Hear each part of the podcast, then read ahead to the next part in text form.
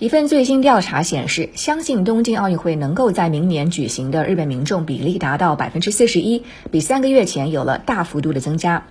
朝日新闻上周末通过电话调查了近三千人，在收到的一千四百五十八人的回复当中，百分之四十一的人认为奥运会能够在明年如期举行，百分之二十六的人认为奥运会可能再次延期，百分之二十八的人认为奥运会将被取消。专家分析称，民众对奥运会逐渐乐观，很重要的一个原因就是日本政府和东京都政府九月份以来的多次坚决表态。还有一个原因是，尽管日本的确诊人数依然居高不下，但民众的生活已经基本恢复正常，而日本也并未出现欧美国家那样的大规模感染。日本新任首相菅义伟表示，东京奥运会将是日本政府的首要大事。东京都知事小石百合子表示，东京将采取全面的措施应对新冠疫情，尽一切办法举办明年的奥运会和残奥会。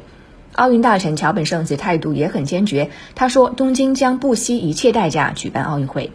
朝日新闻在七月底举行的相同调查中，相信奥运会能够在明年正常举行的日本民众比例为百分之三十三。但日本新闻网在七月六号发布的类似调查显示，只有百分之十七的受访者认为奥运会能够举行，多达百分之七十七的调查对象认为明年的东京奥运会办不成。日本共同社六月底在东京举行的调查显示，超过百分之五十的东京居民认为奥运会要么取消，要么再次推迟举行。